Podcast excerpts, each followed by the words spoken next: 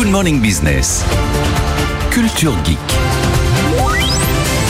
Alors lui, je sais pas si c'est un bon colocataire, un robot humanoïde, 1m75, il s'appelle Optimus comme dans les Transformers. Exactement, oui, c'est ça, c'est ça la référence. ouais, ça fait peur. Non, non. Alors, il a été conçu par les ingénieurs de Tesla. Et si je vous en parle beaucoup aujourd'hui, c'est parce que justement, Elon Musk dit carrément qu'il pense qu'il va en vendre beaucoup plus que des que de voitures Tesla. C'est ah son dernier grand projet. Ah Alors, le robot, si nous écoutez en radio, ça ressemble vraiment le robot humanoïde assez classique, avec une, une tête à la Daft Punk, avec un, un casque euh, par dessus. Alors, on l'avait déjà présenté il y a un an, mais il était un peu chancelant. Il avait du mal à porter les colis. Là, on est dans un tout autre registre. Hein. On le voit sur différentes fonctions. On voit déjà qu'il arrive facilement à re. Euh, là, il a des mains. Il a des mains. Il arrive facilement à les repérer aussi dans le, à les géolocaliser dans l'espace parce que c'est compliqué quand même pour un robot. C'est, c'est ça reste, c'est pas un humain. Et on le voit par exemple manipuler des cubes. Alors on voit et avec une certaine dextérité, c'est bien les attraper, bien les repositionner, les bleus avec les bleus, les verts avec les verts. On voit un moment un humain qui vient mettre tout le bazar dans tous ces jeux-là comme un, comme un enfant euh, euh, qui vient remuer un peu tout ça et le robot tranquillement il remet tout ça. C'est impressionnant parce que à l'image,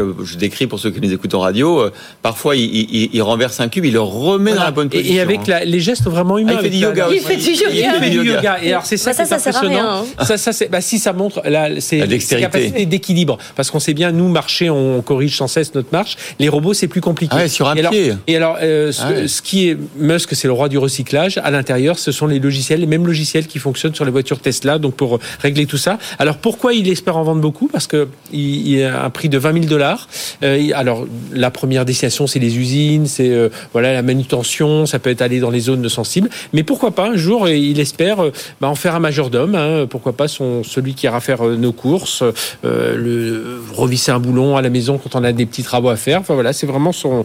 Lui, il est toujours à, un coût supplémentaire. Et puis, bien entendu, son robot ultime, c'est quand il sera sur Mars et qu'il aidera les, les spationautes. il pourra aussi effectivement aider les personnes âgées, par exemple, à domicile. Hein. Mais justement, on, va, on va en parler. Ah ouais, parce qu'on va partir à Kuala Lumpur euh, avec justement des robots qui sont destinés au monde hospitalier. Oui, et ça, c'est pour pallier les crises de, les crises de personnel dans les hôpitaux. Pourquoi pas? Moi je, moi, je suis assez militant autour de ça. Alors, ça, il s'appelle Fourier Intelligence. C'est un nom français, mais non, ce sont bien des, des Malaisiens. Et donc, ils sont spécialisés dans la, la robotique de rééducation et de soutien médical. Et donc, on, on voit ces robots humanoïdes, euh, ça y est, ils en ont déjà fait une centaine et ils vont les vendre là d'ici la fin de l'année.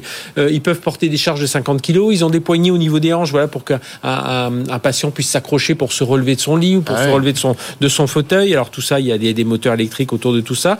Les bras sont un peu plus frêles, mais c'est justement parce que pour manipuler de façon un peu plus précise, hein, pourquoi pas des, des, des, petits objets, des médicaments. Toutes les pièces sont conçues en, 3D. Et si les alors, le, ce robot, hein, noir. Et, et, alors il peut il peut effrayer un peu, mais alors selon les tests qu'ils ont réalisés par les psychologues, leur apparence humanoïde et leur capacité euh, imitant celle des humains bah, donnent plutôt confiance euh, dans, dans, ce type de robot.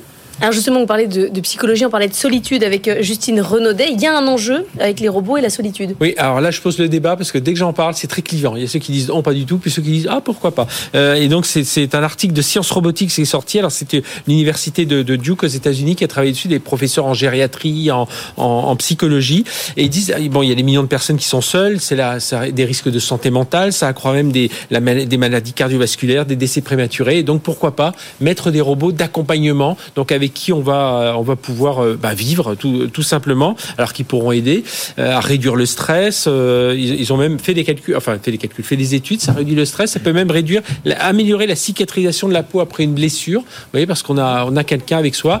Après, il y a tout ce qui est le, limiter, comment limiter les risques. Il hein, faut que ce soit des robots moraux, moraux dignes de confiance. Des robots moraux.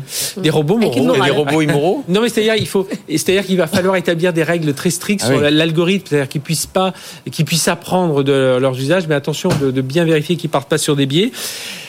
Tout le monde dit aussi que bon, se, se, se nouer d'amitié avec une IA, c'est quand même un peu risqué. Et puis le, le, le dernier point, c'est on est quand même des robots. Euh, si un jour la, la, la, société qui construit les robots décide de leur changer d'utilité, ah bah on perd son ami. Euh, on perd son ami. Donc là aussi, il y a des, des choses commerciales. On est triste de perdre son ami robot. Mm. Voilà. Alors le débat est posé. Justine, euh, c'est mieux d'avoir un étudiant pour vaincre la solitude qu'un robot, non De toute façon? Oui, c'est c'est ce qu'on pense, ouais, mais bon. Adopter un étudiant. Voilà. Merci Frédéric, merci Justine. Et si vous aimez la tech et l'innovation, je vous propose de me retrouver dans Le meilleur reste à venir. C'est le podcast qui veut vous donner envie de vivre en 2050, à retrouver sur le site de BFM Business et sur toutes les plateformes.